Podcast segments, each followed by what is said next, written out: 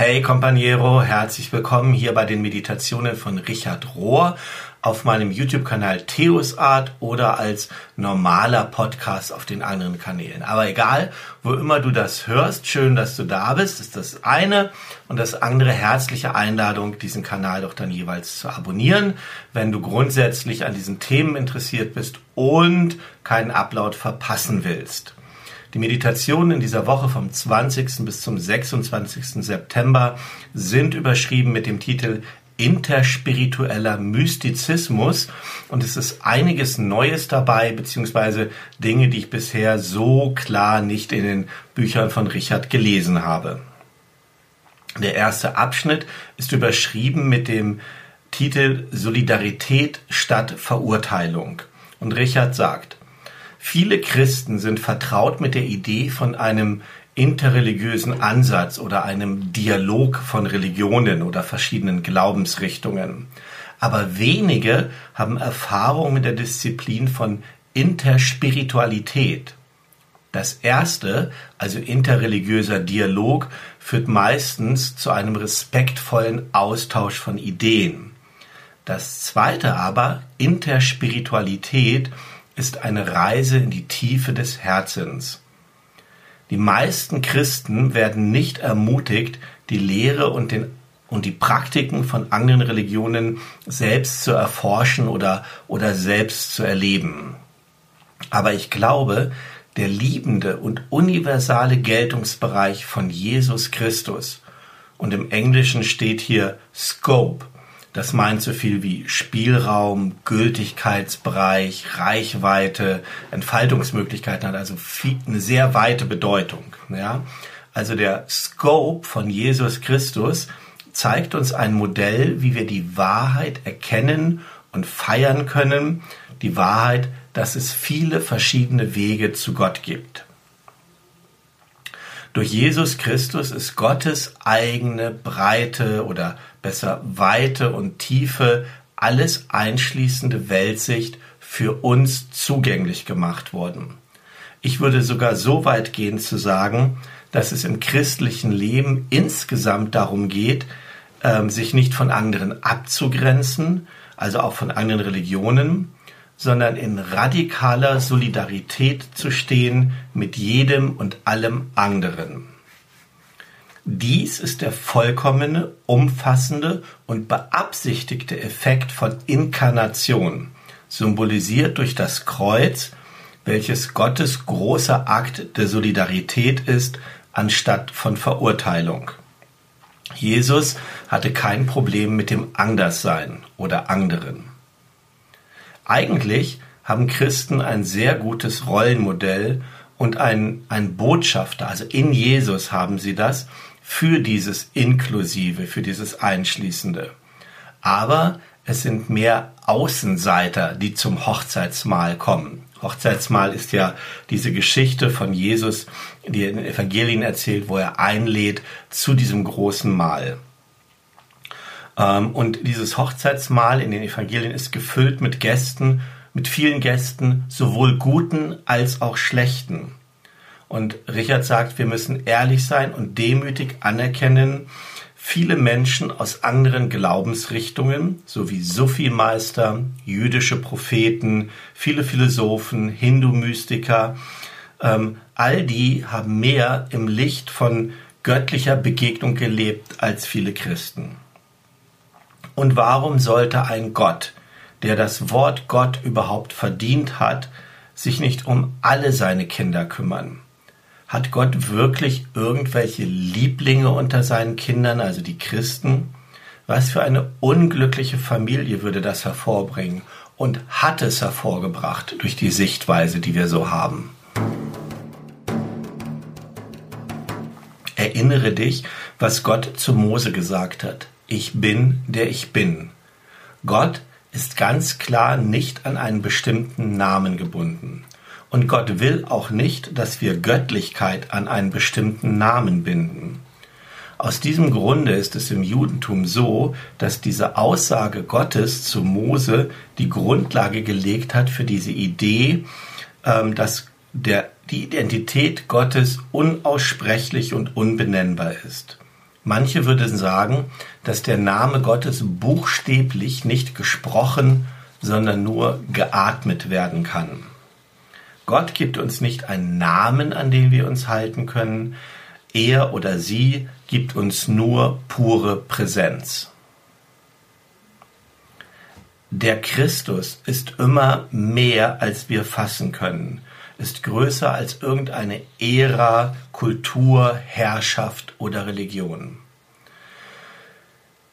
Von diesem Christusbegriff, die radikale, also die radikale Inklusivität, die darin steckt, in diesem Christusbegriff, ist eine Bedrohung für jede Herrschaftsstruktur und jede Form des arroganten Denkens. Jesus selbst, der Name Jesus wurde begrenzt durch menschliches Bewusstsein oder mangelndes menschliches Bewusstsein in den letzten 2000 Jahren, wurde begrenzt durch Kultur, Nationalismus und einer westlich-christlichen kulturellen Gefangenschaft durch eine weiße, wohlhabende europäische Weltsicht. Und Jesus sagt ganz klar, dass es nicht die Hauptsache ist, dass es nicht hauptsächlich darum geht, Gott korrekt anzusprechen, Glaubt nicht denen, die Herr, Herr sagen, heißt es in der Bibel. Es zählen die, die das Richtige tun und nicht die, die das Richtige sagen oder den richtigen Namen aussprechen. In der gesamten Geschichte aber wurde Jesus und der Name Jesus als Deckmantel genommen für nationale Kulturen und anstatt anstatt auf die universelle und befreiende Botschaft, die mit dem Namen Christus verbunden ist, zu fokussieren. Richard sagt, ich würde so weit gehen zu sagen, der Beweis, dass du ein reifer Christ bist, besteht darin, dass du Christus überall sehen kannst. Eine Liebe, die sich verpflichtet. Mirabel Starr, eine befreundete Autorin und spirituelle Lehrerin, beschreibt die Einladung für eine Interspiritualität so. Sie sagt, ein wirklicher interspiritueller Dialog verlangt von uns, dass wir uns tief mit unserem eigenen inneren Erkennen einlassen und uns bereit machen, für die harte Arbeit wirklich zu verstehen. Und dafür brauchen wir eine Praxis in mehr als einer Tradition und müssen die Weisheit, die wir in anderen Traditionen finden, dieser Weisheit müssen wir erlauben, uns selber von innen heraus zu verändern. Die heiligen Schriften in allen Glaubenstraditionen fordern uns heraus zu lieben, wie wir nie zuvor geliebt haben. Kleiner Einschub von mir zu diesem Begriff von Schriften und der damit verbundenen Vorstellung von Glaubensreligion oder Schriftreligion sage ich an, gleich nochmal was äh, Persönliches. Aber hier erstmal weiter Mirabel Starr. Sie sagt, Gewalt ist einfacher als Gewaltlosigkeit und Hass führt zu nur noch mehr Hass. Die Weisheitstraditionen aber erinnern uns, dass Liebe eine aktive, verbindliche, sich einlassende, sich verpflichtende, furchtlose Liebe der einzige Weg ist, uns selbst und andere zu retten vor den Feuerstürmen von Kriegen, die um uns herum auflodern. Es gibt heute eine neue Dringlichkeit dafür. Wir sind nicht nur aufgefordert, andere zu tolerieren, sondern uns selber für die Liebe zu verpflichten, die Ignoranz und Hass verwandelt in das Gold eines authentischen, spirituellen Miteinander Verbundenseins. Ein spirituelles Erwachen. Richards Freund Adam Bucco erzählt über das spirituelle Erwachen von jüngeren Generationen Folgendes. Er sagt, für viele junge Leute heutzutage ist es klar, dass wir Gott als präsent in vielen verschiedenen Traditionen sehen können. Wir glauben nicht nur, dass es irgendwie darunter eine unterliegende Realität in allen großen Religionen gibt, sondern wir sind überzeugt, dass die verschiedenen Traditionen und ihre jeweils einzigartigen Zugänge zu Gott ein, einander erst komplett machen, also einander brauchen. Aber es ist auch wichtig zu sagen, dass eine Menge junger Leute sich aktuell nicht mehr mit einer bestimmten Tradition identifizieren. Und viele Ältere in den Kirchen, den Synagogen und den Moscheen flippen aus, wenn sie das hören und denken, dass junge Leute überhaupt nicht mehr am Heiligen interessiert seien. Aber für mich ist klar, dass junge Leute nicht unbedingt Gott zurückweisen. Sie spüren ganz einfach, dass viele religiöse Organisationen nicht mehr in Verbindung sind mit der Realität, also der wirklichen Realität, sondern zu beschäftigt sind mit Geld, Macht, Selbsterhaltung, beschäftigt sind, den Status quo aufrechtzuerhalten und die richtigen Glaubenssätze zu haben. Das Ergebnis ist, dass viele junge Leute denken, dass diese Organisationen spirituell bankrott sind. Wenn es also jetzt so etwas wie ein Aufkommen von ich bin spirituell, aber nicht religiös gibt unter jungen Leuten, diese Einstellung also, dann ist das nicht ein Zeichen von spirituellem Aussteigen, sondern vielmehr von einem neuen spirituellen Erwachen. Ein christlicher Ashram. Bede Griffiths hat gelebt von 1906 bis 1993 und er war ein interspiritueller Lehrer. Er war in England geboren, wurde katholisch und dann Benediktinermönch. Und nach fast 25 Jahren in dieser Mönchskommunität ging er 1955 nach Indien. Und er erinnert sich und sagt, ich war lange vertraut mit den mystischen Traditionen aus dem Westen. Aber ich spürte eine Not, dass ich mehr bräuchte, etwas, was mir nur der Osten geben kann. Vor allem dieses Gespür von der Gegenwart Gottes in Natur und in der Seele. So eine Art natürlicher Mystizismus, der die Basis ist in all den indischen Spiritualitätsformen. Ich habe gespürt, dass es eine neue Begegnung von Ost und West braucht. Hier eine längere persönliche Einlassung von mir. Ich selber habe den Eindruck, dass mit dem Westen hier vor allen Dingen eine christlich-abendländische Tradition gemeint ist. Auch Richard redet manchmal in dieser Richtung, wenn er von ewigen Weisheitstraditionen redet. Auch wie weiter oben, wenn dann von überwiegend Schriftreligion geredet wird. Mir selber geht es aber so, dass ich mit Traditionen aus dem Westen oder mit dem Westen selber vor allen Dingen die indigenen Traditionen verbinde. Ähm, also all den Dingen, die wir von den First Nations aus Nordamerika gelernt haben. Manche sagen ja immer noch Indianer dazu. Und Richard hat da auch viele Zugänge. Er war ja auch bei den Navajos hm, als, keine Ahnung, jedenfalls Referendar oder sowas war er da dabei. Herr Richard hat das auch und trotzdem fällt in diesen Begrifflichkeiten manchmal, dass der Westen irgendwie immer dieses christlich-abendländische ist. Aber für mich sind diese indigenen Sachen die Tradition, in denen ich selber in den letzten Jahren gelernt habe. Die ganzen initiatorischen Traditionen und Visionssuche, wie wir sie aus der School of Lost Borders wieder entdeckt haben. Oder der Council-Tradition aus der Oyai Foundation oder dem Wildniswissen aus der Wilderness Awareness School und vielen anderen Dingen. Da bin ich selber in diesen Bereich von Interspiritualität hineingekommen. Und das sind aber vor allen Dingen narrative Traditionen. Weshalb ich hier in den Meditationen in dieser Woche die Begrifflichkeit auf westliche Schrifttraditionen zu eng finde. Das wollte ich mal einfügen, weil ein Großteil meiner Arbeit und von dem, was ich hier auch auf YouTube weiter verbreiten möchte, seine Grundlage hat in der Verbindung von Natur und Spiritualität, die ich vor allen Dingen in das Eintauchen in diese indigene Spiritualität erfahren habe. Das, was ich hier gesagt habe, verstehe ich aber eher als eine Erweiterung von dem, was bisher gesagt ist und was jetzt noch folgt. Weiter im Text mit Bede Griffiths. Er sagt, es geschieht erst heutzutage, dass es ähm, verschiedene Traditionen miteinander vermixt werden auf der ganzen Welt. Dass es ein Verlangen gibt, sich zu verbinden, nicht in Kategorien von Rivalität und Konflikt, sondern in Dialog und tiefem gegenseitigem Respekt.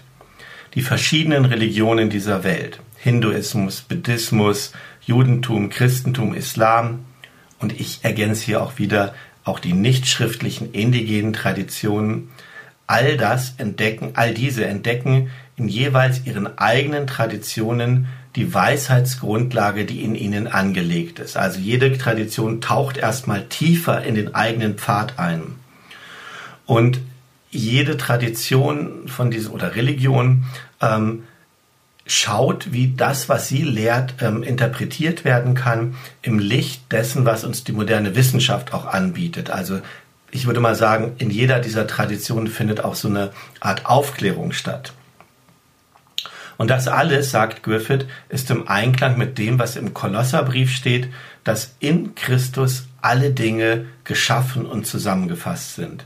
Im Himmel und auf Erden. Alles wurde geschaffen durch ihn und auf ihn hin. Er sagt, das ist eine wahrhaft kosmische Dimension oder eine wahrhaft kosmische Vision, die alles Geschaffene auf der Welt umfasst.